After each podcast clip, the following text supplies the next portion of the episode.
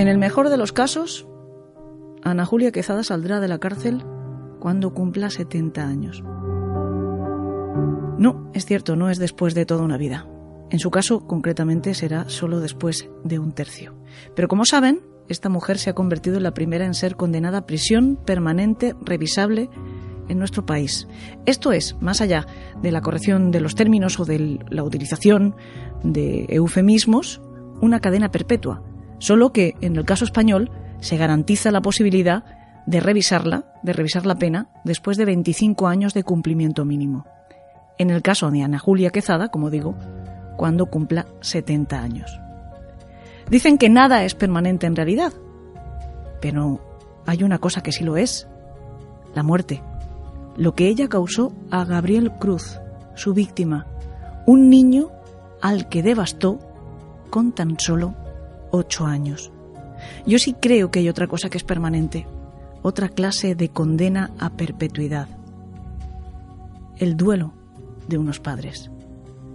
La impotencia, el horror en el corazón de los familiares, de los allegados del pequeño Gabriel Cruz, que siguen aquí para revivir este crimen atroz una y otra vez. A su niño, que es un poco el de todos, como debe de ser con cada víctima, no le darán más oportunidades. Él no tendrá la opción de que un tribunal colegiado le devuelva la vida. Y ante ese dolor es mucho más comprensible que haya una amarga satisfacción en saber que su causante ha sido encerrada de por vida, o al menos un mínimo de 25 años. Y de nuevo, como cada vez que los tribunales han pronunciado esta pena, vuelve el debate público. En un Estado garantista como es el nuestro, ¿Tiene cabida la cadena perpetua? ¿Pretende esta condena, como exige, por otra parte, nuestra Carta Magna, que es que todas las penas privativas de libertad conduzcan a la reinserción y a la reeducación de los reos, o se limita simplemente a conseguir una cierta venganza social, no solo, atención, contra los criminales más peligrosos, sino también contra los especialmente odiosos, como pueda ser Ana Julia Quezada, como pueda ser el asesino de un niño. Lo cierto es que más allá de las opiniones de cada cual, eso es algo que tendrá que resolver el Tribunal Constitucional, al que, como saben, se recurrió a esta medida en julio de 2015, es decir, solo cuatro meses después de su publicación y sobre el que todavía no se ha pronunciado. Ya veremos lo que pasa cuando eso suceda, pero de momento Ana Julia Quezada ha comenzado a cumplir su sentencia de prisión permanente revisable en el centro penitenciario de la Cebuche, desde donde posiblemente sea trasladada a otro lugar. Ella es esta a la que escuchamos a continuación. Bueno, en primer lugar, pedirle perdón a los familiares de Gabriel, a los padres, a todos los familiares y a todas las personas que haya podido hacer daño con mi acción quiero pedirle perdón también a mi hija y a toda mi familia. A todo el mundo que se haya podido sentir mal por lo que yo hice, lo que yo hice. En general a toda España y solo espero que Dios me perdone. Nada más, señorita.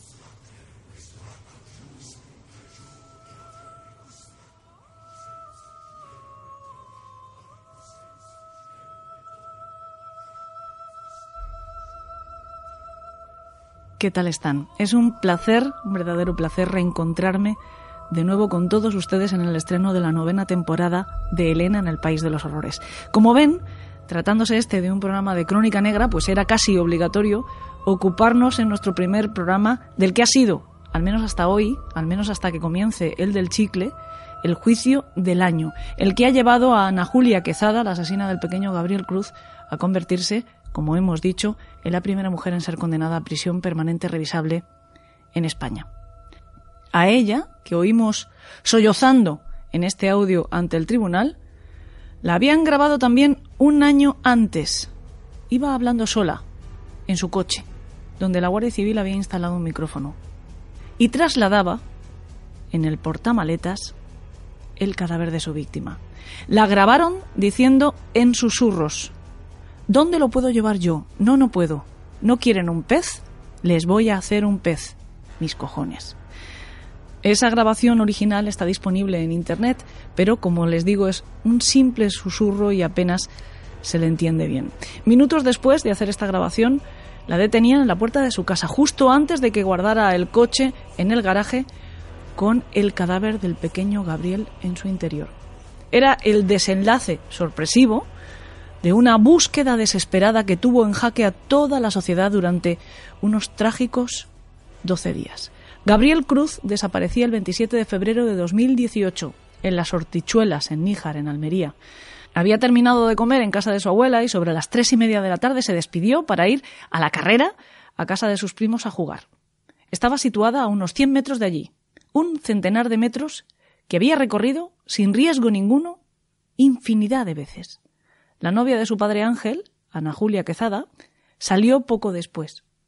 A la hora de merendar, Gabriel no apareció. La abuela llamó enseguida a casa de los parientes, que le dijeron que el niño no había ido por allí en toda la tarde. La mujer enseguida dio la voz de alarma y vecinos y familiares pues buscaron a Gabriel por todas partes hasta que a las ocho, ocho y media de la tarde decidieron poner una denuncia ante la Guardia Civil. Inmediatamente se puso en marcha el dispositivo que en las siguientes semanas batiría todos los récords de solidaridad en la búsqueda de personas desaparecidas en España. 3.000 voluntarios y 2.000 efectivos profesionales, incluyendo un equipo de buzos que inspeccionaron más de 500 puntos entre pozos y aljibes. En total se rastreó al pequeño Gabriel por un total de 625 kilómetros. Todos, además, podemos recordar las manifestaciones, los lemas, como todos somos Gabriel, o liberada al pescadito, como le llamaban sus padres los dibujos de peces en homenaje a este niño que soñaba con convertirse en biólogo marino, los pañuelos azules que recordaban el que él llevaba siempre. Como digo, España entera se conmovió. Una buena parte se movilizó además para localizarle. A todos ellos, a todos nosotros, nos engañó Ana Julia Quezada. Día a día los medios de comunicación daban cobertura a la operación Nemo, como se bautizó la investigación en la búsqueda de Gabriel Cruz. Veíamos a sus padres, ejemplo, por cierto, de templanza, pedir el regreso de su hijo y sobre todo agradecer el interés de todos por el caso, a pesar de que a veces pues fuera tan excesivo que pudiera perjudicar la buena marcha de la investigación. Junto a ellos, permanente, perpetua, como una condena, la presencia de esa mujer, de la novia de Ángel. No lo dejaba ni a sol ni a sombra. Era o parecía, mejor dicho, su gran pilar. También daba su apoyo incondicional a Patricia, la madre de Gabriel. Encabezaba manifestaciones y partidas de búsqueda. La vimos abrazar a los padres, la vimos llorar. La oímos en entrevistas y declaraciones suplicar que le devolvieran a su Gabrielillo. La oímos, entre sollozos, tratar de conmover a unos supuestos secuestradores describiendo a Gabriel como un niño muy bueno, muy obediente, muy guapo aunque puntualmente se le escapara hablar de él en pasado. Escuchen estas declaraciones a Radio Galega que Ana Julia Quezada hacía el 3 de marzo. Nos estamos volviendo locos, a ver si, si la persona que lo tiene o donde esté, si lo ven, que nos llamen, que solo queremos recuperar a nuestro niño, que vuelva a casa, que es un niño muy bueno, muy obediente, muy guapo, y solo queremos recuperar a Gabrielillo. Por favor, si alguien le ve, que nos diga algo, que estamos desesperados, por favor. No sabemos quién lo tiene, qué le estarán haciendo, si estará comiendo, si estará bebiendo, cómo estará mi niño, no, no lo sabemos. Hay una persona que lo tiene, que lo oiga este programa y que se le encoja el corazón y que, que nos devuelva a nuestro niño, que solo queremos tener a Gabriel en casa solo no, no vamos a no vamos a hacer nada, no vamos a tomar represalias, solamente que no lo devuelva, por favor, devolverlo. Yo creo que alguien se lo ha llevado porque Gabrielillo no se va solo a ningún lado, o sea que era un niño muy responsable, es, es un niño muy responsable. Uno de los fragmentos de ese audio, concretamente el último, justo en el que habla en pasado de Gabriel Cruz, lo hemos tenido que extractar de un reportaje que dedicó equipo de investigación de la Sexta a esta mujer y por eso se escucha algo diferente, por eso se escucha con música de fondo. Ella, Ana Julia Quezada, cada vez que prestaba declaraciones o se concedía entrevistas, pues creía estar actuando con naturalidad. La verdad es que no podría hacerlo de otra manera. Siendo la madrastra del niño, era lógico que se mostrara compungida. Y sin embargo, justo eso, justo ese afán, un cierto afán de protagonismo, es lo que la puso en la palestra y es lo que hizo que los focos se giraran sobre ella. Desde el principio estuvo entre los principales sospechosos.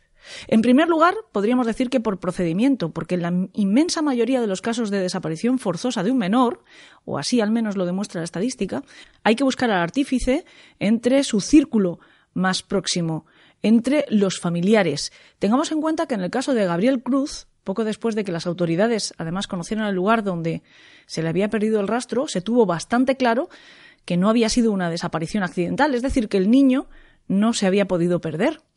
Sin descartarse ninguna opción, una de las líneas principales de la investigación fue directamente el secuestro o, como digo, la desaparición forzosa.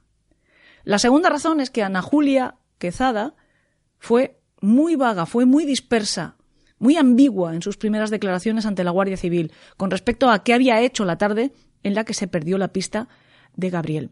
Además aseguró haber perdido su teléfono móvil, que después apareció, para volverse a perder. El día 2 de marzo ella prestó declaración en comandancia. Esto le permitió, entre otras cosas, observar desde dentro la investigación y trazar un plan para despistar a las autoridades, salvo que ese plan pues tenía grandes lagunas. Siempre el criminal se cree más listo que los policías, pero casi nunca es así. Al día siguiente se produjo un hito en la búsqueda. Encuentran una camiseta de Gabriel cerca de la depuradora de las Negras, a unos cuatro kilómetros de las Hortichuelas, donde el niño desapareció. Casualmente lo encuentra Quezada. Estaba enganchada, esta camiseta, esta prenda estaba enganchada en unas cañas, en un lugar donde aseguran los bomberos que habían mirado hasta en dos ocasiones, y además una zona bastante desértica, con lo cual una prenda de color blanco encima se habría visto con bastante claridad. Las cámaras de televisión registran el momento en que Ana Julia Quezada llega, regresa al puesto de mando después de ese hallazgo. Está completamente descompuesta. Está llorando sin parar. Parlotea, además con cierta incoherencia, apenas se le entiende. La sujetan dos guardias civiles, porque no se tiene en pie. Un rato más tarde, en unas declaraciones que ella y Ángel dan a las cámaras de la sexta en la calle, el periodista les dejará caer que a mucha gente no le cuadra que fueran precisamente ellos quienes encontrasen la prenda del niño. Y Ana Julia, sin soltar el brazo de su pareja, responde inmediatamente que a ellos esas sospechas les dan igual, que lo único importante es que el hallazgo les da esperanza de encontrar vivo a Gabriel. Es extraño, pero nos da igual. Lo, que importa es que aparezca Gabriel. Si la hayamos encontrado nosotros, cualquiera, eso nos da igual. Eso nos da una esperanza. Una esperanza de encontrar a Gabriel con vida, de que esté bien. Como ven, se puede hacer un programa entero únicamente con ejemplos del cinismo de esta asesina. Esa pista, la de la camiseta, la única prueba del pequeño después de siete días de ardua búsqueda, sirvió para despejar muchas dudas. No precisamente las que Ana Julia pretendía, sino todo lo contrario, las que señalaban justo en su dirección. Ese mismo día, la Guardia Civil recibía una llamada de una mujer que decía haber reconocido a Ana Julia como la persona que había engañado a su padre, que había estafado a su familia con absoluta sangre fría unos años antes. Una segunda llamada les revelaba un episodio aún más extraño, más dramático y sospechoso del pasado de la dominicana y que les puso a investigar. Ana Julia llegó a España en 1995. Ella es originaria de Concepción de la Vega, en República Dominicana. Según su propia familia, la trajo una hermana mayor hasta Burgos y allí la colocó en un club de alterne, el Pícolo. Unos meses después conoció a Miguel Ángel.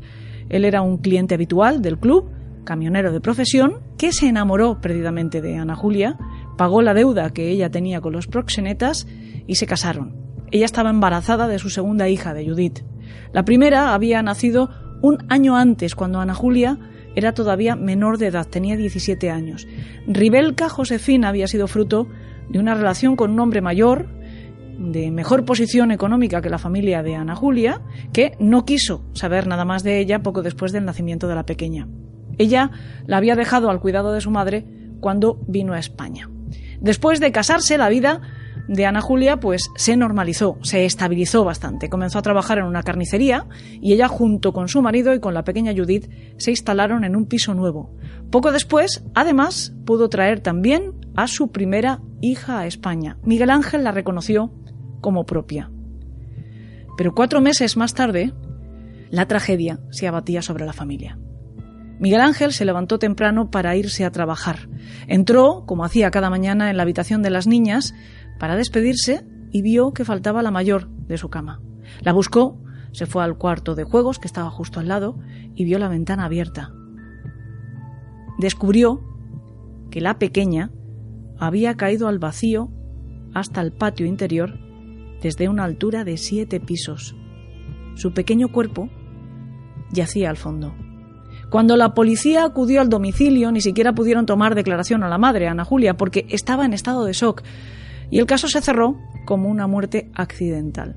Ahora, los investigadores consideran que eso es bastante, bastante improbable, ya que la niña tenía solo cuatro años y es muy difícil creer que se vaya a despertar en plena noche, de madrugada, vaya a irse hasta el cuarto contiguo, al cuarto de juegos, vaya a mover una silla, se vaya a subir en ella, vaya a abrir una doble ventana y vaya a saltar desde allí. Durante el juicio a Ana Julia por el asesinato de Gabriel Cruz, se tuvo en cuenta un informe que la señalaba también como probable causante de la muerte de Ribelca, pero este sería un crimen prescrito ya por el que se habría librado sin consecuencias. El matrimonio con Miguel Ángel continuó 16 años más, aunque al final la relación se volviera muy tormentosa y terminara, como parece frecuente en la biografía de esta mujer, por las malas. Ella fue aumentando su nivel de vida, fue aumentando la presión económica sobre la familia, según él, incluso llegó a dilapidar un premio que les había tocado en la lotería, hasta que finalmente se divorciaron. Él quiso reducir la pensión que le pasaba cada mes y entonces ella lo denunció por malos tratos. Mientras, Ana Julia ya había rehecho su vida con otro hombre, con uno que le llevaba una gran diferencia de edad, un empresario dueño de un bar y con un importante patrimonio. Además, enfermo gravemente. Era el padre de la mujer que advirtió a la Guardia Civil después de ver a Ana Julia por televisión. Resulta que este hombre estaba enfermo terminal de cáncer, pero eso no impidió que Ana Julia consiguiera que firmara un seguro de vida a su nombre, que le comprara una propiedad en República Dominicana que le firmara también un préstamo para una operación de implante de pechos, aunque ella le mintió y le dijo que es que le habían encontrado un tumor y que le urgió operarse.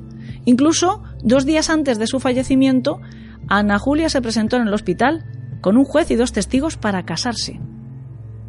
Pero un médico lo impidió. El mismo día del funeral, ella salió a cenar y al cine con una nueva conquista. Después llegó Sergio. Con él estuvo de vacaciones en Las Negras y ambos se enamoraron de aquel lugar. Dos años más tarde la pareja se trasladó desde Burgos hasta Almería. Allí montaron un bar en un centro comercial. Le llamaron el Black. Ella lo puso todo a su nombre y con todo se quedó, en cuanto se deshizo también de Sergio. De nuevo, de malas maneras. Por aquel entonces ya había conocido a Ángel, al padre de Gabriel. Llevaba viviendo con él un año más o menos cuando asesinó al pequeño. Aunque no se ha conseguido tener certeza absoluta del móvil de este crimen, se cree que para las intenciones de Ana Julia, el pequeño Gabriel era un estorbo. Dicen que ella quería irse con Ángel a la República Dominicana, pero claro, él no podía por el niño. También es cierto que el pequeño no la quería. Se llevaban bastante mal. El niño le había dicho a su abuela que no quería que ella volviese después de haberse ido a su país de vacaciones, que quería que se quedara allí. Y para más Inri, las psicólogas del menor le habían dicho a Ángel que tenía que pasar más tiempo y de más calidad con el pequeño, que estaba manifestando pequeños problemas emocionales desde que se fue a vivir Ana Julia con ellos. El día que todo ocurrió, según la asesina confesa y ya sentenciada, ella encontró a Gabriel en su camino cuando salió de la casa de su suegra. Le pidió que la acompañara a rodalquilar a la finca de su padre a pintar unas cosas. Una vez allí, se produjo una discusión. Esto según la versión de Ana Julia. El niño empezó a insultarla, a llamarla negra, fea, a decirle que quería que se fuera, que su padre volviera con su madre. Pero según los hechos probados, lo que sí se sabe es que ella cogió a Gabriel, y lo lanzó contra el suelo o contra la pared de la habitación. El impacto dejó al niño aturdido. Entonces ella lo remató asfixiándole, tapándole la nariz y la boca con sus manos.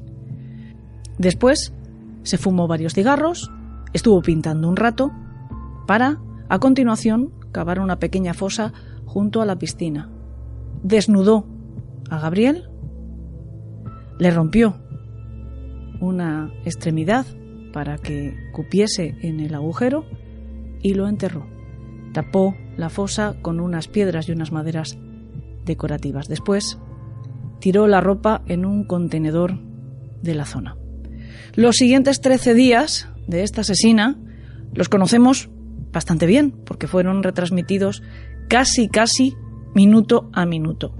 Después de su maniobra con la camiseta de Gabriel, que por cierto simuló encontrar cerca de donde vive su ex, de donde vive Sergio, para inducir a los investigadores a creer que podía haber sido él quien se había llevado el niño en una especie de venganza contra ella, la sometieron, la Guardia Civil la sometió a una estrecha vigilancia y además la manipularon estratégicamente para que cometiera el error necesario. Ese error fue el traslado del cadáver. La Guardia Civil había anunciado, le había advertido que tenía intención de ir a la finca de Rodalquilar a registrarla en profundidad, y eso precipitó que el 11 de marzo ella acudiera hasta allí para llevarse el cuerpo. Fotografiaron todo el proceso y además la grabaron hablando en el coche, como hemos dicho al principio, soltando improperios, insultando al pequeño Gabriel, evidenciando una falta de empatía absoluta, por más que también haya demostrado que es capaz de llorar cuando es consciente de que la situación lo demanda, como ante el tribunal, lágrimas de cocodrilo. El pasado mes de septiembre, pues era sometida finalmente a juicio, que duró diez días, hasta la lectura de la sentencia. El jurado popular la consideró culpable de asesinato con alevosía. También ha dado por probados los delitos de lesiones psíquicas a los padres del niño, por lo que estará obligada a pagar 250.000 euros a cada uno y si sale de prisión no podrá vivir en Níjar ni acercarse a menos de 500 metros de ellos. Además, el fallo la obliga a pagar otros 200.000 euros que costó al Estado español la búsqueda de Gabriel. Por supuesto, su abogado, Esteban Hernández, tras la lectura de la sentencia, anunció que iba a recurrirla por varias cuestiones técnicas. Y, como no, nos ha culpado los medios de comunicación del resultado del juicio. Según él, la excesiva cobertura mediática ha dado lugar a juicios paralelos públicos que han contaminado tanto a jueces profesionales como a jurado y a las partes. En cualquier caso, de momento, Ana Julia ha vuelto a la pero como condenada a prisión permanente revisable. Por cierto que allí, Ana Julia, que continúa en régimen de aislamiento, comparte pasillo con otra presunta asesina y que, sin lugar a dudas, va a dar mucho que hablar otra infanticida, filicida de hecho, Ana María Baños, la mujer que permanece desde la semana pasada en prisión provisional por la muerte de Sergio Fernández, su hijo de siete años, al que podría haber estrangulado y que también fue detenida cuando transportaba su cadáver en el coche. Quizás se pueda suponer, aunque sea mucho correr, que llegado el momento se pedirá también para ella la misma condena que para Ana Julia. ¿Qué supone para una criminal como ellas, como Ana Julia, afrontar el encierro que le queda por delante? Nosotros hemos sometido esta cuestión a opiniones expertas. Hoy vamos a escuchar unas cuantas, pero ya adelanto que ampliaremos la cuestión la semana que viene en el programa de estreno de la temporada de los apéndices del País de los Horrores. Queríamos abrir la cuestión, la ronda de reflexiones, hablando con quien ha sido en nuestro país un verdadero pionero en el tratamiento de delincuentes, sobre todo con perfiles de alta probabilidad de reincidencia, como los delincuentes sexuales. Hablamos en primer lugar con Vicente Garrido. Hola Vicente, ¿qué tal estás? Hola, feliz de estar aquí. Para nosotros es un verdadero placer que nos acompañes en este estreno de la novena temporada de Elena en el País de los Horrores. Y bueno, como ves, pues Empezamos hablando de un caso que va a formar parte, sin lugar a dudas, de los anales de la criminología en España, aunque sea por el dudoso honor de convertirse Ana Julia Quezada en la primera mujer en ser condenada a cadena perpetua revisable. Yo me imagino que tú has estado siguiendo el caso, aunque sea a través de la prensa, porque yo creo que es imposible además inhibirse de casos tan mediáticos como este, y me encantaría desde luego conocer en primer lugar qué impresión te ha causado todo el caso.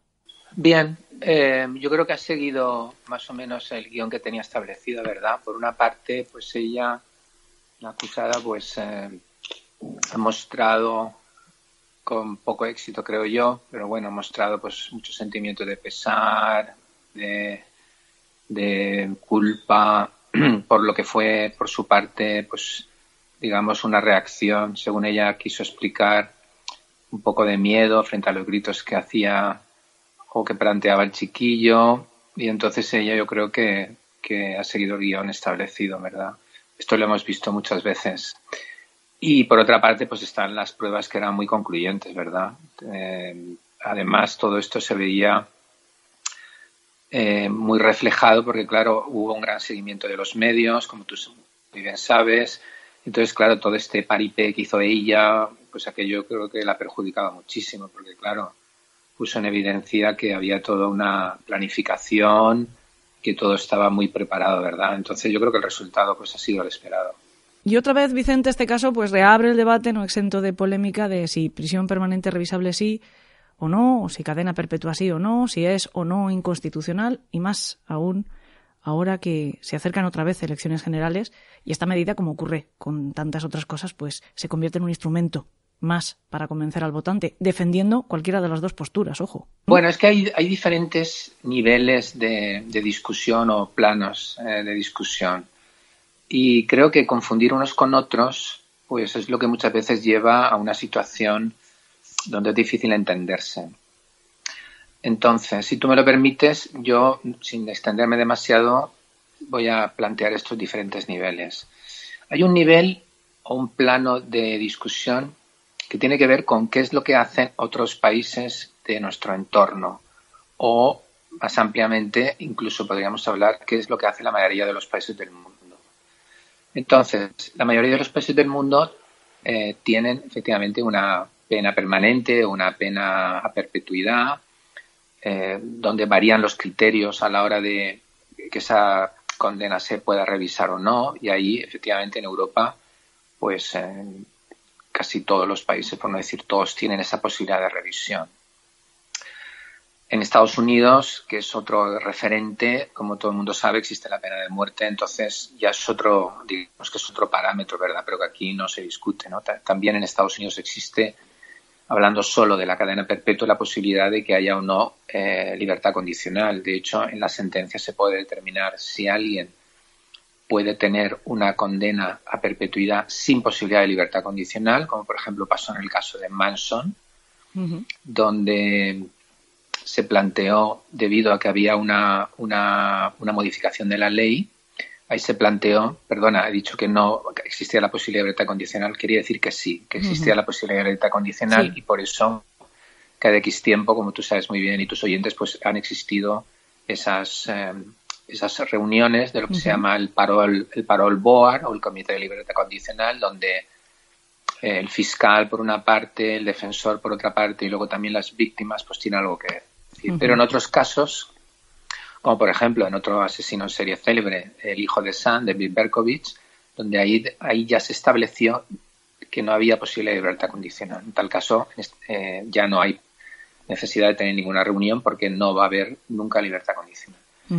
Bueno, entonces la primera pregunta es, si en países donde efectivamente el sistema penitenciario es muy, vamos a llamarle progresista, en la medida en que las condenas no son largas, abundan mucho eh, las medidas comunitarias, como por ejemplo puede ser Noruega, en general los países escandinavos, que son siempre los que ponemos como, como ejemplo de progreso en muchos ámbitos, ¿verdad? en la educación y en otros muchos ámbitos. Entonces yo planteo esta pregunta. Si en los países más avanzados del mundo en materia penitenciaria, y se entiende por esto en materia de rehabilitación, se mantiene la posibilidad de la cadena perpetua, ¿por qué será? Es decir, ya no podemos estar diciendo en este plano de la discusión, es que los países más por así decirlo, conservadores o más punitivos o punitivistas, no tienen, eh, o sea, tienen la libertad, tienen la pena de prisión permanente reversible o la cadena perpetua, mientras que los países más progresistas no la tienen. No, los países más progresistas también la tienen. Entonces, Voy a recordar lo que quizá he comentado ya contigo en alguna ocasión, que es el caso, yo creo que es por, por antonomasia el más significativo, que es el caso de Breivik. Tú sabes que estamos hablando del tirador de Leila Dutoya, que mató pues, a un montón de niños y también a diferentes personas en, en, la explosión que con anterioridad a Leila Dutoya pues, puso en el centro de Oslo. Ahí la condena máxima que recibió por, me parece que fueron 77 homicidios en total, la condena máxima fue de 21 años, porque ese es el máximo que tiene eh, Noruega en su código penal, 21 años. Es decir, salía algo así como, como cuatro meses por muerto, algo por el estilo. Pero hay una cláusula en el código penal que dice que en casos de eh, especiales donde eh, el tribunal considere que cumplida esa condena el interno eh, siga siendo una amenaza para la sociedad, eh, la justicia podrá alargar indefinidamente su estancia en, reclusión, es decir, indefinidamente. Es decir, sin edie, cuando quiera el, el tribunal, puede tenerlo toda la vida. Entonces, claro, esto es una cosa que me llama la atención. Ya no podemos establecer la discusión entre sistemas progresistas y sistemas no progresistas, puesto que los sistemas progresistas la tienen.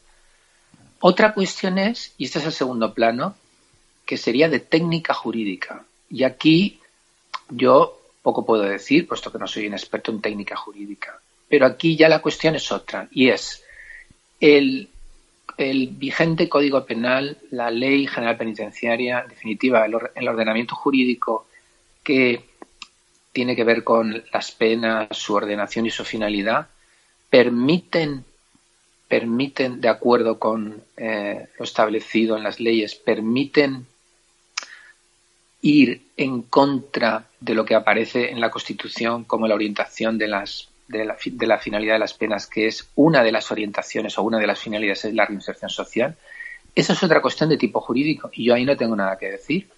El Tribunal Constitucional, porque tú sabes que, la ley está, está la, pena permanente revisable está recurrida.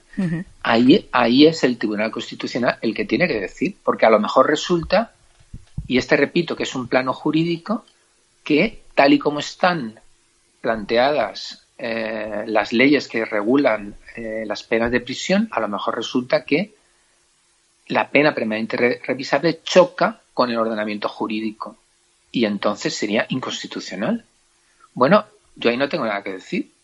En todo caso, habría que cambiar entonces ese ordenamiento jurídico. Pero en este punto ya no estamos hablando de qué es lo mejor o qué es lo peor. Es una cuestión simplemente de técnica jurídica. Luego hay un tercer plano. Y el tercer plano es cuál es la función o para qué sirve la prisión permanente revisable. Si mantenemos la prisión permanente revisable porque pensamos que eso sirve de intimidación o, como dicen los juristas, de prevención general o de intimidación para el, para el, público, para la sociedad, en el sentido de que haya personas que se lo piensen antes de hacer eso. En general, los datos desde hace ya muchos años nos indican que no es así. Incluso, la, incluso la pena de muerte, ¿no? Hay países donde sí que se contempla la pena de muerte y tampoco ha salido como quitado, Ah, perdón. me lo has quitado de la, de la voz. Perdón, perdón. Iba a decir, es que ni siquiera la pena de muerte consigue eso. Entonces, está claro que si el, el argumento para eh, apoyar la prisión permanente revisable es que intimida y de, y de alguna manera la gente escarmienta en cabeza ajena, pues entonces no. Para eso la prisión permanente revisable no sirve. Ahora bien, hay otras finalidades. Yo creo que hay, otras finalidades. En primer lugar, hay una finalidad simbólica. ¿Qué significa eso? Significa que de algún modo el Estado, a través de esta, de esta pena, está enviando un mensaje a la sociedad, no necesariamente a los que van en el futuro a cometer un delito susceptible de ser equiparado con esta condena, pero sí a la sociedad. Y el mensaje que se envía a la sociedad es, miren, esta es una pena extraordinariamente grave porque hay delitos que no son tolerables. Entiéndase, ningún delito es tolerable, pero digamos que rebasa el límite de lo que consideramos que es eh, algo comprensible, ¿verdad? Este tipo de violencia no se puede soportar y por consiguiente enviamos un mensaje muy claro. Si tú matas a sangre fría a un niño pequeño, tú te mereces, te mereces esta condena. Ya no es porque otra gente se lo piense y no, y no cometa ese delito, sino porque esa persona se lo merece. Dicho de otra manera, es un castigo proporcionado al delito que ha cometido. Entonces, yo creo que este, este aspecto simbólico es importante y también es importante por otra razón, porque de algún modo mm, la sociedad en general puede ser más permisiva con la inmensa mayoría de la gente que está en la cárcel, en la medida en que es consciente que cuando la gente pasa un determinado nivel de, vamos a llamarle, de maldad o de violencia, la condena va a ser muy dura. Entonces, desde el punto de vista de lo que es, creo yo, un sistema progresista, yo creo que esto es positivo, porque de algún modo la gente dice, vale, esta gente que es, por así decirlo, muy mala, tiene este castigo tan severo. Podemos ser generosos con la inmensa mayoría de la gente que no ha cometido estos delitos. Y yo creo que es así. Yo creo que a mí particularmente lo que me preocupa no es estas 11 o 12 personas que han recibido esta pena. Me preocupan los, no sé exactamente el número que hay ahora, pero, aproximadamente, pues si hay en, la, si hay en España ahora, eh, no sé, eh, 80.000 presos, pues me preocupan los otros 7.982 u 88, los que sean. Porque yo creo que en la inmensa mayoría de estos 7.900 y pico se puede trabajar y se puede tener una perspectiva progresista. Entonces, creo que el valor simbólico es importante porque de algún modo eh, hace más fácil tener medidas progresistas con otras personas. Yo he escuchado lo contrario y yo lo respeto. He escuchado que eh, cuando se implantan este tipo de penas tan graves, en general el sistema tiende a ser más punitivo cada vez. Y yo no lo creo. Yo creo que depende de los legisladores. Y creo que es perfectamente compatible, por ejemplo, desarrollar la libertad condicional, que en España la tenemos muy poco desarrollada, porque no tenemos un personal especializado en la mayoría de las ocasiones que pueda supervisar y ser de ayuda para la gente que está en esta circunstancia, creo que podemos expandir la libertad condicional y mantener esta condena. ¿Por qué? Porque esta condena es excepcional. En dos años que está en vigor o tres tenemos 12 personas. En diez años que tenemos 20, 25, pero estamos hablando de 80.000 presos. Es decir, es muy poco. Y luego, efectivamente, esta condena permite que para algunos casos donde creamos que el riesgo, como en el caso, no digo que sea el caso de Brady, pero me refiero a que esa fue la circunstancia en la que se en la que este caso se ha, eh, digamos, se ha destacado. Tenemos la posibilidad, en aquellos casos en los que creemos que hay un riesgo importante para la sociedad, de minimizar ese riesgo. Entonces, está claro que, de nuevo, en términos de número de víctimas, no estamos hablando de muchas víctimas, puesto que el número de sujetos que reciben esta condena es pequeño. Pero es evidente que si tenemos un sujeto que continuamente está cometiendo agresiones sexuales e incluso ha matado, ¿verdad? Y pensamos que esa circunstancia eh, o las circunstancias que han provocado ese comportamiento no ha desaparecido, pasado los 25 años donde se tiene que hacer la revisión, pues podemos mantenerlo dentro de la prisión. ¿Cuánto tiempo? No se sabe. A lo mejor en vez de 25, eh, pues tiene que estar 30, o a lo mejor tiene que estar 35. Pero claro, estamos hablando de casos muy graves, ¿verdad? Donde tenemos que valorar el riesgo para la sociedad. Entonces, lo que quiero decir, Elena, es que es una cuestión, como has visto, de diferentes eh, niveles o planos de discusión y no podemos mezclar uno con el otro. Entonces, yo siempre lo he dicho, yo dormiré perfectamente si la persona que cortó la cara con una radial, ¿verdad? Matándolos de una manera brutal a sus hijos en Galicia, está toda la vida. ¿Por qué? Porque yo creo que se lo merece. ¿Eso significa que yo soy partidario de los castigos? No, no, en absoluto. yo creo mucho en la rehabilitación, pero el, progresismo de un sistema y la función de ese sistema no se puede juzgar por esta condena. Es lo que trato una y otra vez de repetir. Y Este es un poco mi, en fin, lamento si lo he hecho un poco largo, pero es un poco mi, la valoración que puedo hacer sobre esto. No, bueno, a mí me interesaba especialmente, además, que, si te podías explayar lo hicieras, porque además aportas un punto de vista, por otra parte, si me lo permites, bastante original, que yo creo que por nosotros mismos, los que somos más ajenos o más legos en la materia, pues a lo mejor es un punto de vista al que no llegas. Y de esta manera, pues también podemos reflexionar sobre lo que nos has explicado, porque ya te digo yo, jamás se me habría ocurrido pensar que esto supone una oportunidad para otra, otra parte, una inmensa mayoría de la población reclusa. De hecho, yo mm, tengo el, en esta cuestión de la prisión permanente revisable tengo como un poco el corazón partido. Solamente ampliando la lógica, ¿no? Cuando te enfrentas a uno de esos puntos de vista que decías, uno de esos planos para analizarlo como es, eh, si tiene un carácter más punitivo o si desafía la constitución, el, objetivo de la rehabilitación, depende un poco. ¿no? La sensación que tengo yo es que depende de, em, de todos los supuestos en los que es aplicable la eh, mm. prisión permanente revisable, depende. Entiendo que es necesario, por ejemplo, en el caso de terroristas, pero no sé hasta qué punto mm, una figura como, como el que tú mencionabas, ¿no? El, el hombre que, el parricida que acabó con la vida de sus hijas con la radial, requiere una rehabilitación. No sé hasta qué punto sería un reincidente si saliera de la cárcel, ¿no? Claro. No obstante, es, lo que, tú dices, merecerlo, pues sin, lugar a dudas, ¿no?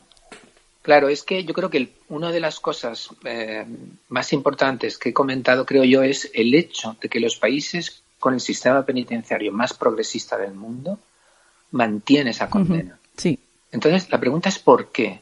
Pues porque quizá en alguna ocasión la necesiten. ¿Y qué ha ocurrido? Ha ocurrido que eh, 50 años después de que terminara la Segunda Guerra Mundial ha venido un señor que ha matado de una manera, bueno, ha matado más personas eh, desde la Segunda Guerra Mundial que en cualquier otro evento. Para decirlo de una manera más feliz, tendríamos que volver a la Segunda Guerra Mundial para encontrar una masacre parecida. Entonces, ¿qué ocurre? A lo mejor ¿Tú necesitas esta condena, pues a lo mejor una vez cada 20 años? Bueno, pero la tienes. Sí. Porque claro, Breivik ha dicho, lo que hice fue execrable pero necesario. Y claro, él está muy convencido de que lo ha hecho muy bien. Entonces, tú imagínate que este hombre saliera a los 21 años. Este hombre tenía, no recuerdo la edad que tenía, pero yo creo que tendría 30. Es decir, este hombre con 51 años podría matar a muchísima más gente.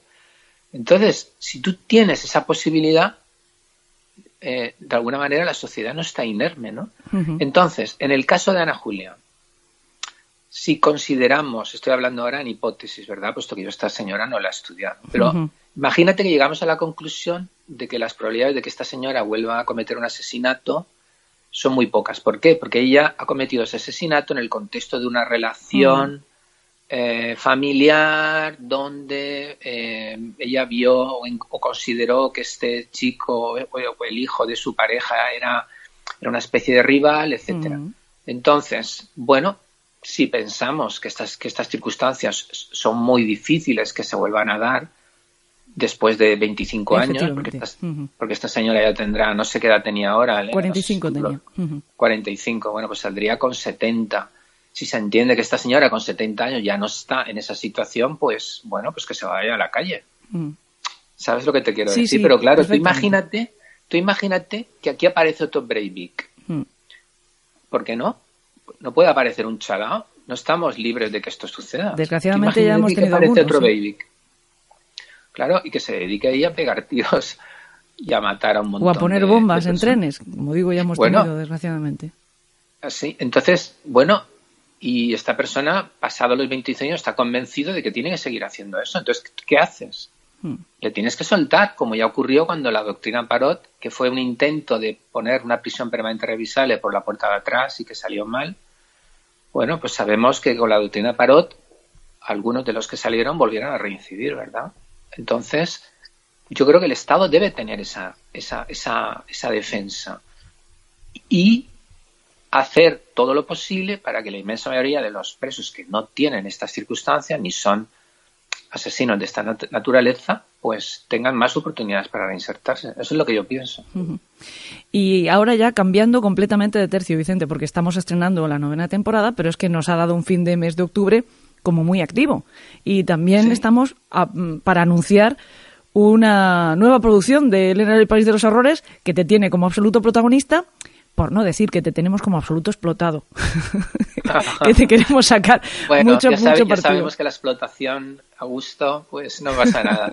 pues sí, efectivamente, el día 30 de este mes, en la cervecería Cruz del Sur, creo que se llama, sí. en la calle...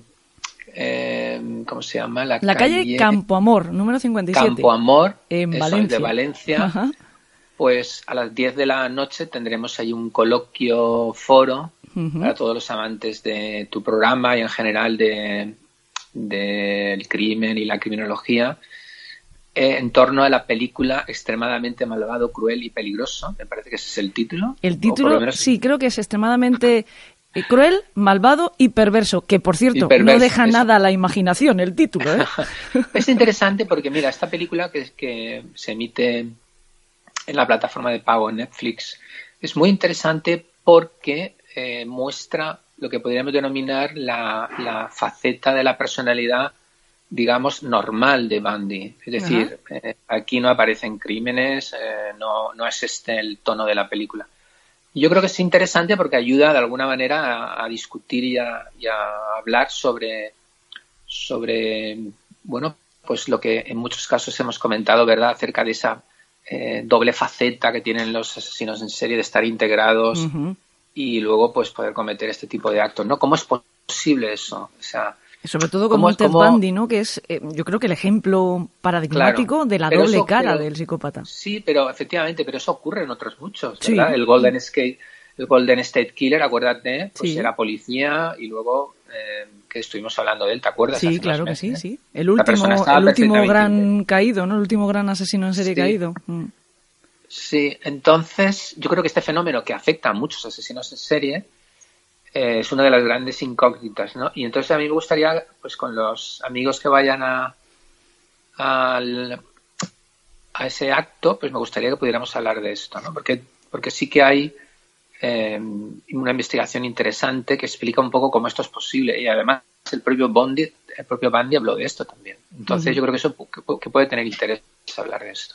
Además, para la gente, para los secuaces de En el País de los Horrores, tampoco se llevan ninguna sorpresa al descubrir que Vicente Garrido es un gran cinéfilo y además un gran entendido, porque mm, amante del cine podemos ser muchos, pero tú encima puedes aportar una visión crítica y sabes leer entre líneas que eso no es tan sencillo, sobre todo cuando estamos hablando de películas en las que encima pues van a retratar a un criminal. Eh, estrenamos además con un caso real, ¿no? Habrá otros momentos, porque esto tenemos intención de que se convierta en un evento mensual, en que la película sea pura ficción, pero aún así aporte información para intentar comprender un poco cómo es la mentalidad de esos seres tremendamente crueles, malvados y perversos, como el título de la película, que de vez en cuando pues salpican los titulares de prensa, ¿no? Como son todos los criminales. Sí, pero es importante, Elena, que comentes que a las 10 del día 30 de la noche empieza el debate, pero la película no eso se es, Eso es, sí, sí, esto es importante. El día anterior, todos los que quieran que estén en Valencia, que puedan acudir, el día anterior, que es el, el 29 de octubre, aproximadamente a las 6 de la tarde, en el mismo sitio, en la cervecería, cervecería Cruz del Sur Zambala, en la calle Campo Amor 57 de Valencia, se va a emitir la película. ¿Eh? Se va a emitir la película por si alguien pues se va a tomar ahí un café y ve la peli y al día siguiente, 30 a las 10 de la noche, Vicente Garrido y quien, quien habla estaremos allí pues para comentar lo que se ha podido ver el día anterior en el propio bar o eh, cada uno en su casa. Ya estamos diciendo que la pueden encontrar fácilmente esta película todavía en la plataforma Netflix. También se lo decimos a los amigos que no van a poder acudir a ver la grabación en vivo del programa, mm, pero que después lo querrán escuchar en podcast, porque esto es un evento podcaster. Es decir, nosotros vamos a hacer este coloquio con la gente que quiera acompañarnos allí, pero lo vamos a grabar para después ponerlo a disposición de todos los secuaces en nuestro canal de Elena en el País de los Horrores de evox.com. Y como digo, este será el primero de lo que esperemos sea una larga amistad, Vicente. Pues sí, hombre, yo creo que sí, porque la hora, es verdad que la gente puede decir, hombre, la hora de la cena, pero bueno, es un buen momento para, pues para tomarse alguna tapita, ¿no? Una cerveza, te tomas una tapa, eh, o si vives, o si no vives lejos, pues has cenado un poquito antes y te vienes.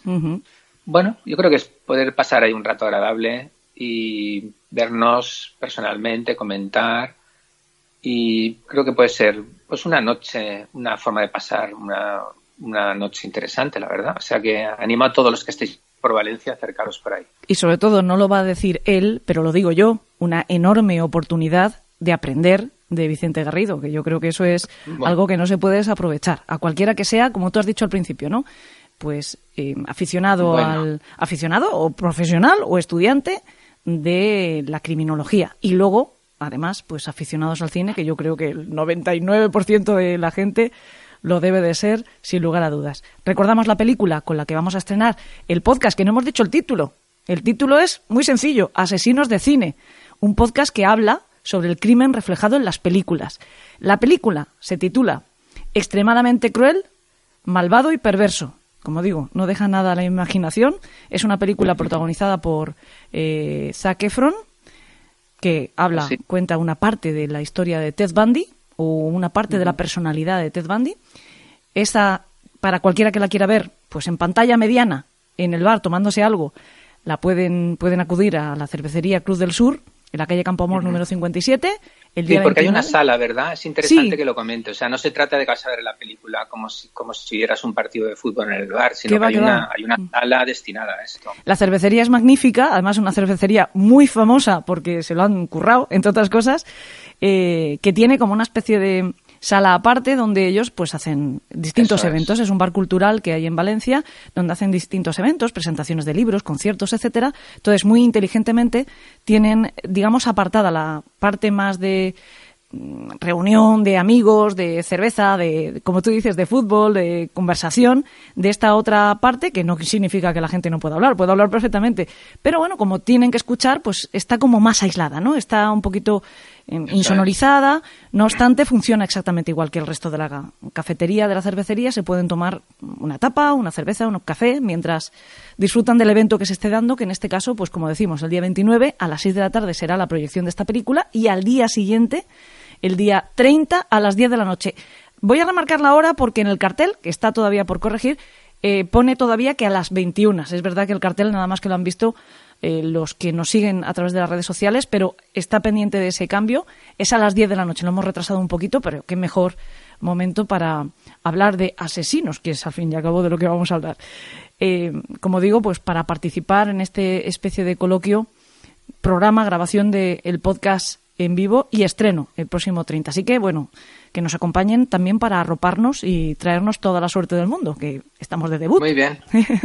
Claro que sí. Pues bueno, Vicente, muchísimas gracias por acompañarnos también en el estreno de este primer programa de la novena temporada de Elena al País de los Horrores. Muchas cosas han cambiado. Espero que para bien, espero que los secuaces también lo disfruten. Y bueno, pues ya vamos presentando que lo que no ha cambiado afortunadamente es toda la banda, que seguís siendo los mismos, que sois los mejores. Muchísimas gracias, Vicente. Bueno, gracias a ti. Un beso. Conozco una casa Allí nadie molestará a nuestros hijos. Yo creo que a veces el mundo de los muertos se mezcla con el de los vivos. Sentí como si hubiera alguien allí. Y no era humano. en el país de los horrores.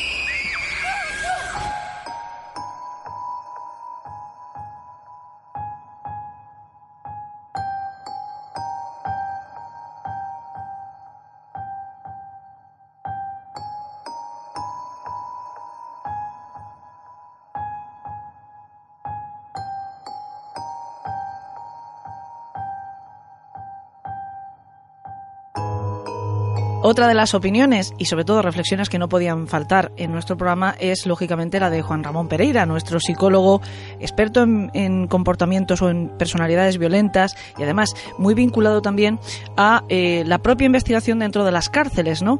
Eh, para hablar de prisión permanente, como digo, teníamos que contar con él y lo hemos hecho. Hola Juan Ramón, ¿cómo estás? Hola, buenas. Decía, decía que entiendo que eh, este, esta cuestión o esta polémica que se ha generado en torno a la prisión permanente revisable, pese a que ya llevamos unos años con ella vigente, y de nuevo pues ha saltado a la palestra la cuestión de si es ética o no, si va en contra o a favor del espíritu que tiene en nuestro país eh, el derecho penal, eh, decía que estoy segura que tú has tenido que reflexionar sobre este tema, entre otras cosas, porque de alguna forma también te afecta. Tú estás muy vinculado a, la, población eh, presidiaria, has trabajado con ellos, has evaluado a muchos presos, además de los que posiblemente eh, tendrían que sufrir una de estas condenas, porque muchos de ellos han sido altamente peligrosos, ¿no? Sí, claro, sin duda, muchos de los sujetos que yo he evaluado, si les condenasen hoy, mm, les, les caería una perpetua revisable. Mm. A ver, yo como, como psicólogo, eh, yo estoy a favor de la reinserción, no puede ser de otra manera. Eh, creo que el ser humano es capaz de rehabilitarse y de reintegrarse en la sociedad sin volver a reincidir, ¿no? A ver, eh, dentro de eso sí que hay matices y como siempre hablamos, hay un porcentaje muy pequeño de población que es, hablo de delitos contra la vida, que son los parte de los que apoya la, la perpetua revisable, ¿no? Entonces, claro, eh, esos sujetos en los que en los que se centra la, la perpetua revisable, delitos contra la vida, eh, sinceramente, la reincidencia de un sujeto mm, después de cometer un delito contra la vida es baja, es baja. A ver, existen casos de sujetos que han cometido un homicidio, un asesinato y han vuelto a reincidir, pero no es la norma. Entonces, cuando uno legisla en base a la excepción en lugar de a la norma, ya está eh, desde el principio eh, partiendo de un error de sesgo, bajo mi punto de vista, ¿no? ¿Qué ocurre? Creo que este es un aspecto que además apoya la mayor parte de los estudios serios en psicología. En Estados Unidos nosotros eh, muchas veces lo que hacemos en, en, la ciencia, no solo en psicología, es comparar lo, lo, que otra lo que otra gente ha hecho y ver qué ha ocurrido, ¿no? Para saber si podemos nosotros intentar aplicarlo con nuestra población. En Estados Unidos donde las penas son más duras y donde sí existen cadenas perpetuas, incluso pena de muerte, las tasas de reincidencia son más altas en Europa. Entonces, yo creo que eh, para comprender el concepto de, cadena perpetua revisable hay que valorar un poco el contexto histórico en el que surge esto. Es decir, el Tribunal Europeo había comenzado a permitir que saliesen en libertad presos condenados por terrorismo, ¿verdad? Aquello que salió en prensa de la doctrina Parot, no, no puede ser que una persona haya cumplido solo 20 años por tantas muertes, ¿no? Una indignación social que lleva a que los legisladores de alguna manera pues eh, revisen sus, sus manuales, sus normas, ¿no? A nivel mediático, claro, empiezan a surgir casos muy llamativos, tanto en el caso de terrorismo con el tema de la doctrina Parot, como casos de homicidios de niños o homicidios de asesinados en serie. Entonces hay una, una potencia por parte de los medios que lleva a que se legisle eh, en un sentido o en otro, ¿no? Claro, eh, se cuestionaba la severidad de las condenas y también se, en las mismas leyes, que es lo que ocurrió con la ley del menor y el caso Muerta del Castillo, ¿no? Aquí, ¿qué pasa? Entra un elemento que yo considero fundamental, que es la prevención general. Es decir, la sociedad no solamente pretende con una cadena perpetua que el preso eh, de alguna manera eh, a ver, está claro que cuando a alguien le pone una cadena perpetua es un mero castigo, no hay ninguna, ningún fin de rehabilitar. Entonces, eh, la prevención general es aquello que, se, que, le ponen al preso eh, como castigo, eh, como lo que la sociedad pretende hacer con esa condena, y es decir, tenerlo encerrado, ¿no? Sociedad tiene la necesidad de que determinados delitos sean especialmente castigados. Eso es un hecho. Entonces, dado que la cadena perpetua revisable se incluyó como novedad en 2015, en España eh, tampoco tenemos jurisprudencia para valorar eh, si funciona o no funciona. Eh, en términos de, de, residencia, en términos de, de, comportamiento del sujeto dentro de prisión. Esta condena no se puede aplicar a cualquier delito contra la vida, eso está claro se reservaba en principio, aunque se intenta ampliar a otros delitos, como incendios intencionados con consecuencia de muerte de alguna de las personas, lo cual ya me parece una barbaridad. Eh, se reservaba a personas que hayan cometido asesinatos de menores, terrorismo, asesinatos en serie. eh, pero bueno, la cadena perpetua revisable sí existe, eso eh, es así en muchos países de Europa ya hace bastante tiempo. Existe en Francia, existe en Italia, en Inglaterra, en Bélgica, en Austria, existe en Suiza. Y la diferencia eh, es el tiempo mínimo que cada país establece para realizar esa revisión. en España la primera revisión eh, se ha establecido que se debe realizar tras 25 años de cumplimiento ininterrumpido de la condena, que es bastante tiempo en comparación a las que se establecen en otros países. No obstante, en Inglaterra ni siquiera existe esa posibilidad de revisión. Bueno, No, la, la aconsejan de- los jueces, ¿no? Los jueces en un momento determinado dicen, Sí, bueno, yo no. recomiendo eh, que, no. que se revisen o no. Por ejemplo, en el caso de Shilton Claro. directamente dijeron, y, y recomiendo que no se revise, ¿no? Que jamás vuelva a salir. Exactamente. O en el caso de Maya Hindley y. Ian Brady. Sí, Eh, eh, Ian Brady murió en prisión. Bueno, entonces, claro, existe un debate, eh, aparte de todo esto, ¿no? Que, que es ya un tema de, pues, de distintas legislaciones y ver qué funciona en otro país y qué no funciona en España. En Alemania, por ejemplo, eh, nosotros observamos que, que con un sistema legal, con un código penal más duro, las- los índices de delitos, a pesar de que muchas veces a- todo aquello que pasa la frontera para arriba lo tenemos idealizado, los índices de delitos en Alemania son mayores que en España y, la- y el código penal es más duro. En Inglaterra ocurre algo similar, ¿no? Entonces, si pues, las cosas fueran tan sencillas como legislar, pues mira, no hubiera habido, no, los crímenes no existirían, ¿no? Pero Claro. no es así. Entonces, luego aparte existe un debate político sobre la constitucionalidad y proporcionalidad de esa pena. Ya que algunos partidos consideran, eh, la consideran cruel y degradante. Es decir, realmente cuando un sujeto tiene una perspectiva de pasar un mínimo de 25 años en prisión sin poder optar a la libertad, eh, eso es, eh, realmente es una muerte en vida. Hay un proceso de duelo de, tu existencia en el que pasas desde una mm, etapa de desesperanza una etapa de ira y luego una etapa de ansiedad, ¿no? Entonces este cuadro emocional complica muchísimo que esos sujetos ya de por sí que han mostrado carencias y competencias a nivel psicológico y a nivel emocional afronten un proceso rehabilitador con garantías. Es decir, es muy difícil que un sujeto convencer a alguien de que tiene una cadena perpetua, pero le van a revisar en 25 años y si en esos 25 años se comporta bien, hoy quizás tenga una consecuencia positiva en 25 años. Claro, eh, cuando uno demora tanto el refuerzo, que llamamos nosotros en psicología, cuando uno demora ese, ese posible premio por comportarse bien, eh, eh, es muy poco probable que esa persona esté 25 años comportándose bien eh, para obtener esta libertad, ¿no? En resumen, la cadena perpetua implica imponerle a un sujeto eh, vivir en, en prisión sin esperanza. Es decir, quizás lo más preocupante es que el tiempo que se aprobó esta medida no se, no se aumentaron el número de técnicos, el número de médicos, psiquiatras, trabajadores sociales, psicólogos, etcétera, encaminados a tratar a los penados. ¿no?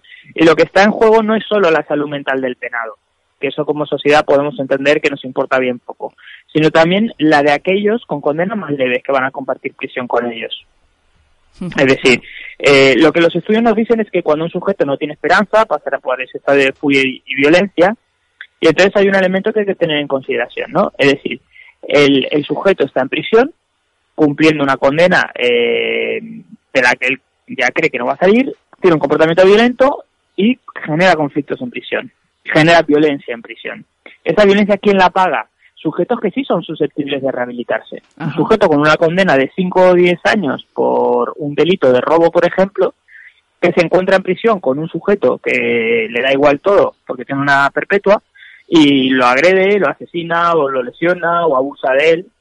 En- Entonces, eso sí, eso sí es previsible que ocurra con la perpetua revisable, que haya un repunte de la violencia dentro de las prisiones y que la gente que sí es susceptible de re- rehabilitarse no lo haga. Porque si yo tengo una condena de cinco años, o sí, de cinco años, entro en prisión y me encuentro con un, un sujeto de estos que me abusa de mí, lesiona, me maltrata, saldré con muchísimo resentimiento hacia la sociedad. Porque ya me han, no es que me hayan ingresado en un centro penitenciario que me ha dado la posibilidad de rehabilitarme, es que me han ingresado en una prisión eh, del siglo XVI, en la que un compañero de celda o un compañero de módulo me ha, me ha lesionado, me ha abusado. ¿no? Y ahí sí, entonces es- es- co- conoce lo que nosotros llamamos una diatrogenia, es decir, estás generando el efecto contrario que tú pretendes, eh, que, que tú quieres evitar, ¿no? Y luego aparte hay un elemento fundamental que es muy interesante y que, eh, y que, eh, y que siempre está ahí en el debate de, la- de las condenas, ¿no? Y es, eh, ¿qué ocurre si, si hay un error judicial? ¿Qué ocurre si una persona es inocente? ¿Qué ocurre si una persona eh, recibe una condena de cadena perpetua y es inocente? Esa, persona ya no se recupera. Una persona puede recuperarse de una condena de 10 años, 20 años, pero de una condena de cadena perpetua es muy complicado. La lesión psicológica que se produce en un sujeto que pase 25 años sin salir de prisión por un crimen que no ha cometido, yo creo que en ese sentido, por eso yo como, claro, también es verdad que mi profesión me lleva me lleva a apostar por la rehabilitación. Eh, no estoy a favor de la, personalmente, en mi opinión en, personal, es que no estoy a favor de la, de la cadena perpetua. Yo creo que hay otros mecanismos que, desde luego, un terrorista que viene aquí, coge una furgoneta, mata a 30 personas, evidentemente tiene que cumplir una pena de prisión larga, una pena de prisión de 20, 30 años y posteriormente ser extraditado a su país. No puede estar en este país si ha cometido un delito. Que es lo que ya teníamos. Y yo creo que ese, lo que funciona, a veces, muchas veces, mm, tenemos la tendencia a cambiar las cosas que funcionan. Y en este caso esto funcionaba. No sé por qué ahora tenemos esa, a veces esa obsesión, ¿no? Por parecernos a Europa o a Estados Unidos y vamos a aplicar lo que funciona. España era un país envidiable en, cuanto, tanto, tanto en su legislación como en su sistema penitenciario. Y, bueno, pues esa es un poquito mi reflexión con, el tema de la cadena perpetua. ¿No responde también el que se haya eh, revisado la ley y creado esta nueva condena un poco a la insatisfacción de la gente, ¿no? que resulta muy frustrante también para em, la sociedad el, eso que ocurra que haya asesinos que se han cobrado múltiples vidas. Y siempre hemos tenido la sensación en España de que sale muy barato matar.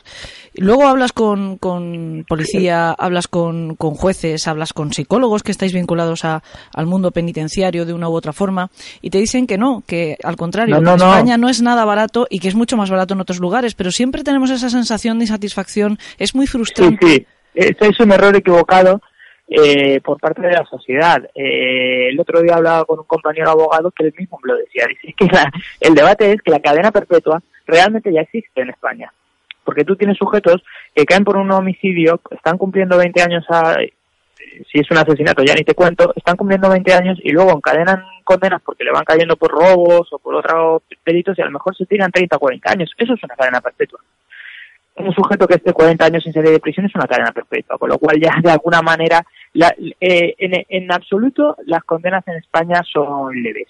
Es decir, lo que pasa es que la sociedad lo ve desde otro punto de vista. La sociedad, eh, cuando ve que un sujeto mata a un niño pequeño, viola, asesina a un niño pequeño, eh, pide cadena perpetua y porque vivimos en una sociedad bastante moralista, pero en su pueblo interno pide, si fuera, si fuera su hijo, pediría que lo mataran en la plaza del pueblo, ¿no? Matarlo él, pero directamente. Claro, al, al, al asesino, ¿no? Es decir, eh, pero eso es retroceder como sociedad. Si nosotros hubo un momento en el que apostamos que mm, si de 10.000 casos había un caso que reincidiera, valía la pena que hubiera mm, otros tantos que tuvieran la oportunidad de rehabilitarse. Porque la, mi experiencia y la de muchísima gente, eh, abogados penalistas con los que eh, me relaciono y hablo, es que eh, cuando un sujeto está condenado por homicidio no vuelve a asesinar hay sujetos que sí, que son los que llegan a los que los que nosotros muchas veces hablamos en el programa, ¿no? Un Rivero Vélez, un el, el mendigo asesino, es decir, hay gente que no, que es que es irremediable, ¿no? Eh, pero no no podemos eh, no podemos legislar lo que decíamos antes, no podemos legislar para ese 1%.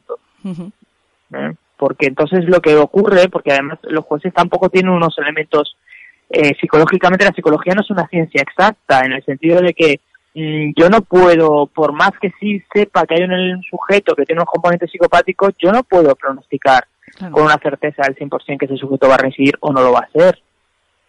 Entonces, eh, no, no, las penas en España son duras. Penas en España son duras y se han endurecido más aún. Mm. son 20 años de la vida de una persona o, o 10 años de la vida de una persona más todo lo que supone, porque claro, está eh, la condena en prisión más toda la ruptura social que supone, es decir, amigos, familia, todo eso lo pierde, trabajo, si tiene, lo pierde, eh, indemnización económica, es decir, no puede nunca más tener más a su nombre, no puede mm, restituirse económicamente de ninguna manera, es muy complicado, una persona que haya pasado por prisión se restituya, eh, no, no, es durísimo. Pero y sobre todo, y al margen de, eso, es que funciona.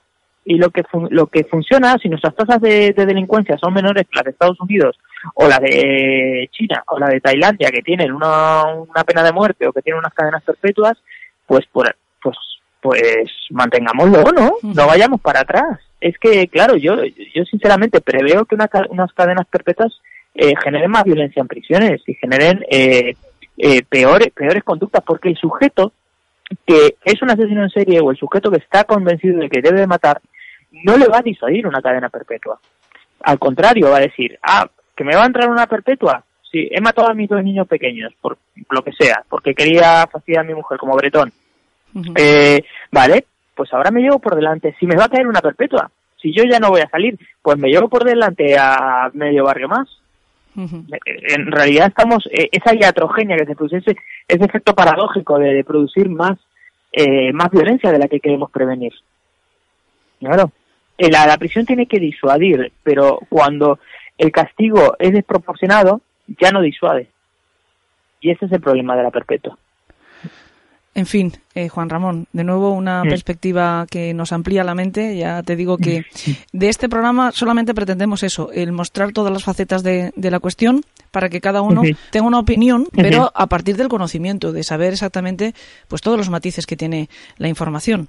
Así que te agradezco muchísimo que nos que nos hagas ver, que nos abras una nueva ventana y que nos hagas ver otras perspectivas eh, con respecto a la prisión permanente revisable.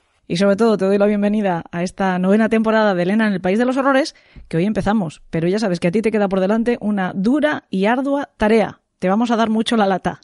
Genial. Muy bien, muchísimas gracias. Gracias, un beso, chao. Cuando cae la noche, Elena te lleva al país de los horrores.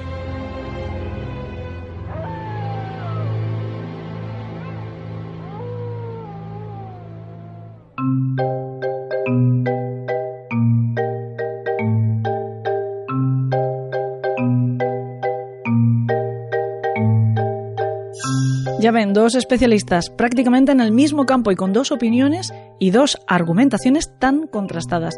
Pero de eso se trata, de conocer distintos puntos de vista, pero versados. En cualquier caso, reflexiones hechas con conocimiento de causa. Seguiremos hablando con expertos la semana que viene en esos apéndices dedicados a la prisión permanente revisable que les anunciaba antes. Vamos a conocer cómo se aplica esta medida en otros países de nuestro entorno y vamos a recordar los casos juzgados y condenados de esta forma en nuestro país.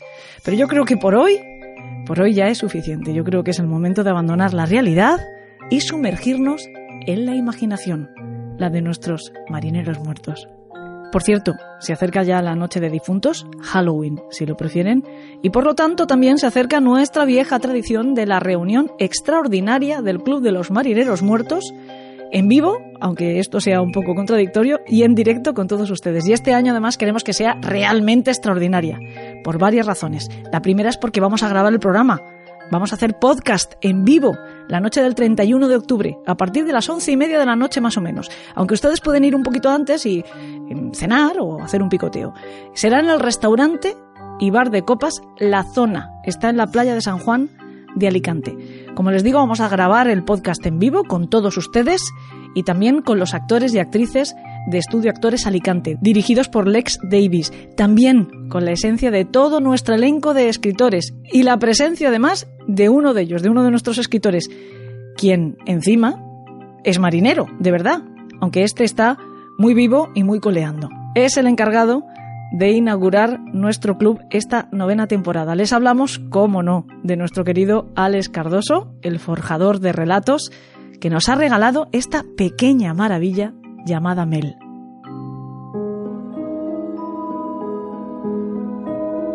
Ella fue mi primer caso. Recuerdo que se llamaba... Bueno, se llama Mel. En aquel momento era una chica pelirroja que solo tenía 20 años.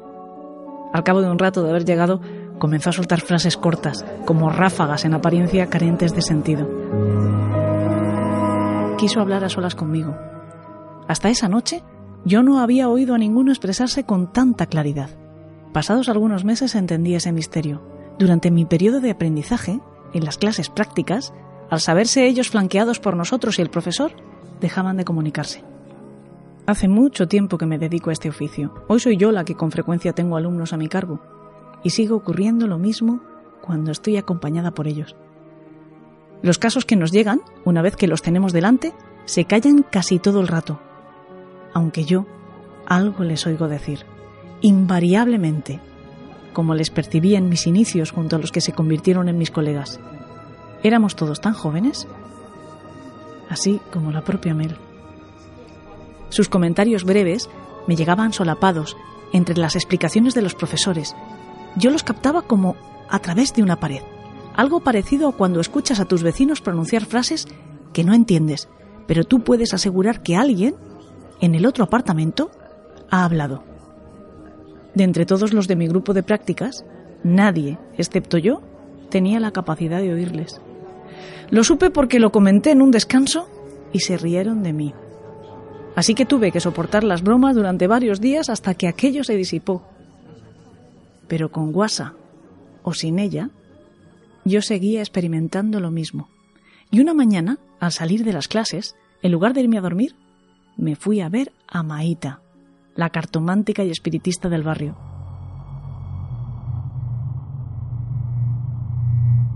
Cuando Mel llegó a mis manos, la nitidez de sus primeras palabras me hizo creer que aún quedaban por los pasillos mis compañeros. Habían ido a tomar café porque decidimos rotar durante la noche para nuestra última clase. En pocas horas llegarían varios cuerpos y nos tocaría a uno por alumno. El profesor fue el último en irse. Se dirigió a recoger la documentación de los fallecidos y me advirtió que permanecería sola alrededor de media hora, tal vez algo más. Quedaba con la responsabilidad de dar inicio a los primeros procedimientos en el cuerpo de Mel, aunque al final acabé toda la labor. Cuando quedé por fin sola, comencé a colocarme el delantal de espaldas a la chica. Entonces, ella dijo algo breve. Me volví un poco desconcertada. Busqué con la mirada a alguien más, pero en la sala estábamos únicamente las dos. Anduve hasta las puertas y saqué la cabeza fuera del pequeño universo de luces frías y aire gélido. Debía comprobar si algún rezagado deambulaba por los pasillos, pero se hallaban vacíos. Regresé y me coloqué la mascarilla para comenzar a desvestir a Mel y seguir de inmediato con el lavado de su cuerpo, menudo y delgado. Ella estaba un poco rígida y me costaba moverle los miembros. Tras retirar las prendas de su cuerpo, deposité su ropa en un recipiente algo alejado. Y fue ese el primer gran momento. Mel me regaló su voz. Me la entregó tan clara, tan penetrante, como cuando alguien te habla en medio del campo. Su tono era dulce, aunque se notaba cierto nerviosismo. Me volví hacia ella muy despacio. Recorrí el salón con la mirada. Nadie había vuelto. Y ocurrió tal y como me había dicho Maíta un mes antes, cuando le comenté aquella mañana mis experiencias en las clases de tanatopraxia. Controlé la respiración. Repasaba las palabras de Maíta. Déjate llevar. No te resistas. No va a ocurrir en todos los casos, pero muchos querrán decir cosas e incluso te pedirán que comentes algo con los que esperan al otro lado del cristal.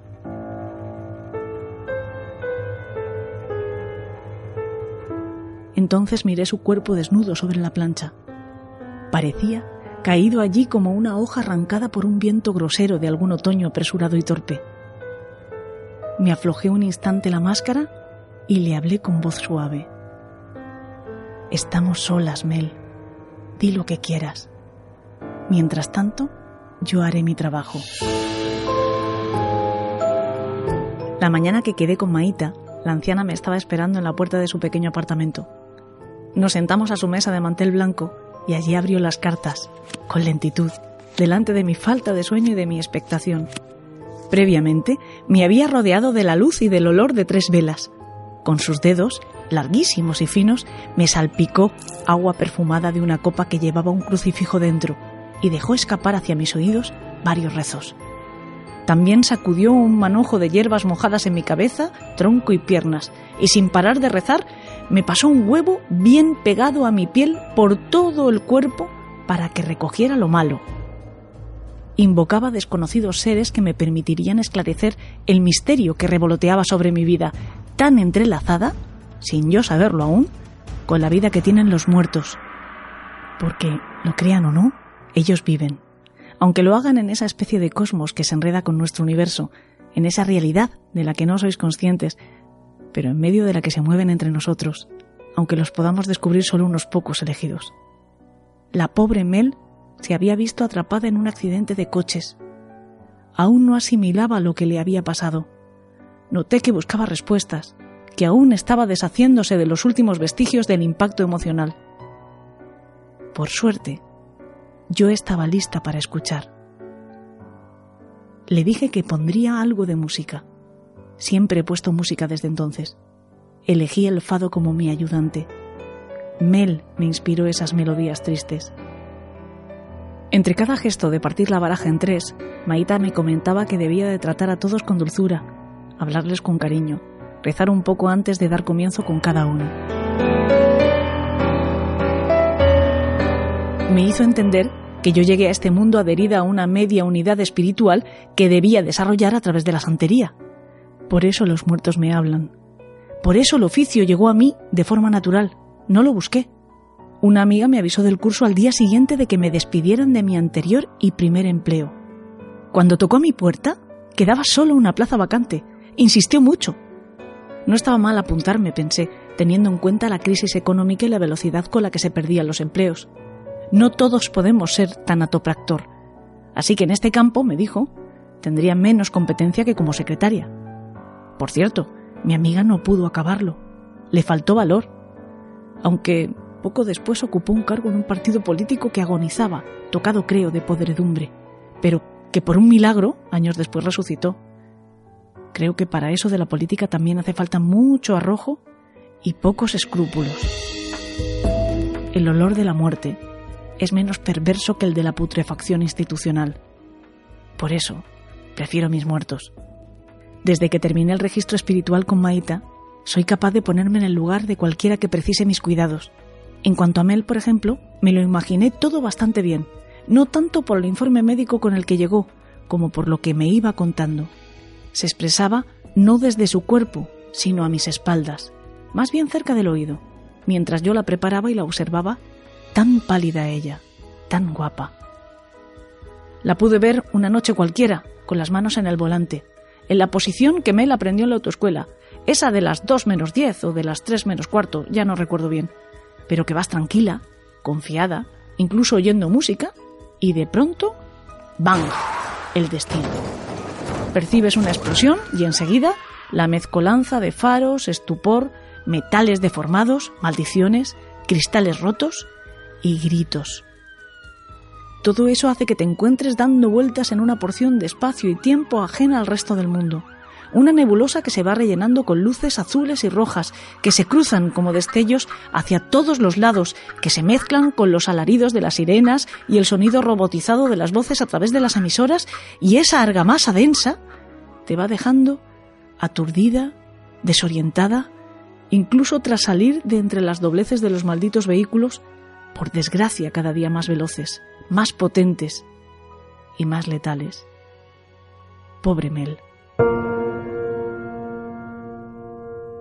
Yacía desnuda sobre el acero. Los cristales le habían producido varios cortes en zonas visibles. Debía ocultarlos. Algunos golpes se notaban. Yo haría que nadie los viese cuando la mirasen fijamente, porque los vivos miramos a los muertos como si quisiéramos notar su respiración como esperando el milagro de verles abrir los ojos, pero casi nadie sabe que ellos solo han cambiado de estado. La naturaleza misma nos lo enseña y no somos capaces de verlo. Todo se transforma. Ellos lo hacen.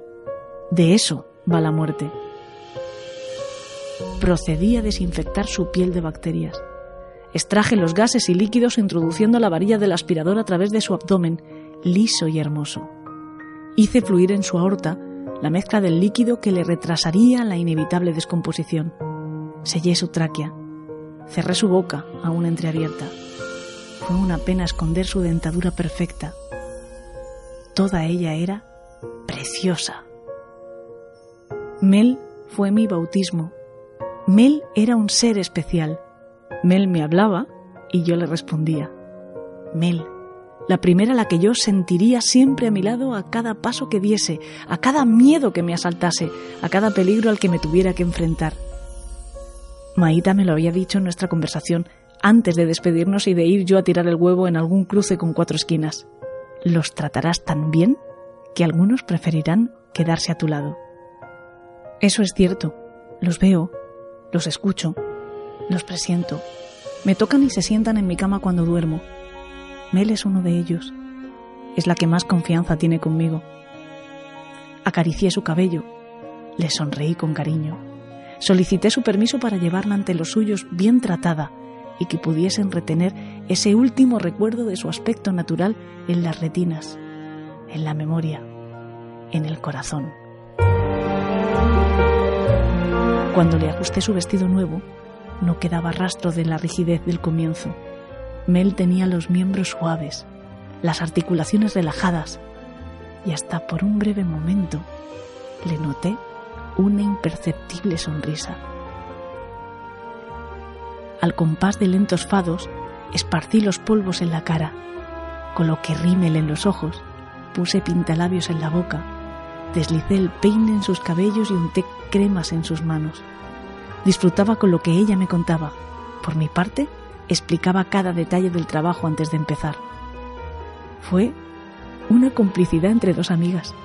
Nos sentíamos como dos personas que se conocen por azar y saben, sin tener que decirlo, que volverán a encontrarse pronto, que se echarán de menos y que una estará presente en la otra, aunque en nuestro caso sea, en esa vida que tenemos los vivos, intrínseca a la existencia de los muertos. Daba igual. Ha transcurrido mucho tiempo desde que Mel inauguró mi profesión. La vieja Maíta falleció unos años más tarde y antes de partir dejó por escrito que quería entregarse a mis manos. Cuando llegó su cuerpo, sobre la plancha me hizo la última revelación. Mi trabajo era mucho más que un empleo. Era una misión. La muerte me había elegido para concluir con amor su obra fría, precisa, a veces dulce, a veces tan terrible, inexplicable.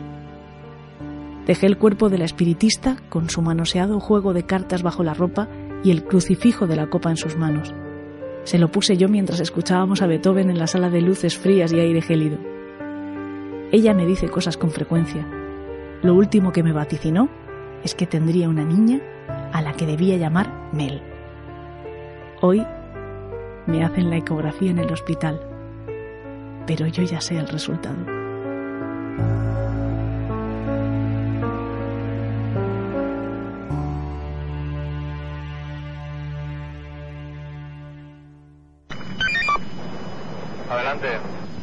Únete a la banda del País de los Horrores también en las redes sociales. Síguenos la pista en Facebook, Twitter, YouTube e Instagram. Adelante, 42.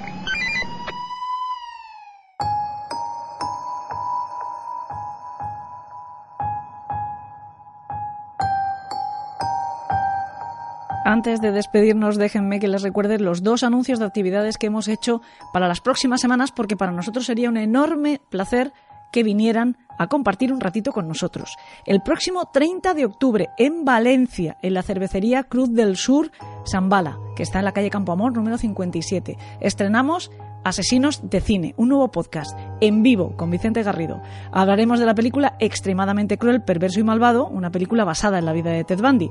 La entrada es gratuita y además no se hacen reservas, por lo que iremos llenando local conforme vayamos llegando. Si alguien no tiene la posibilidad de ver esa peli en casa, que sepan que en el mismo local la proyectarán el día antes, a las 6 de la tarde.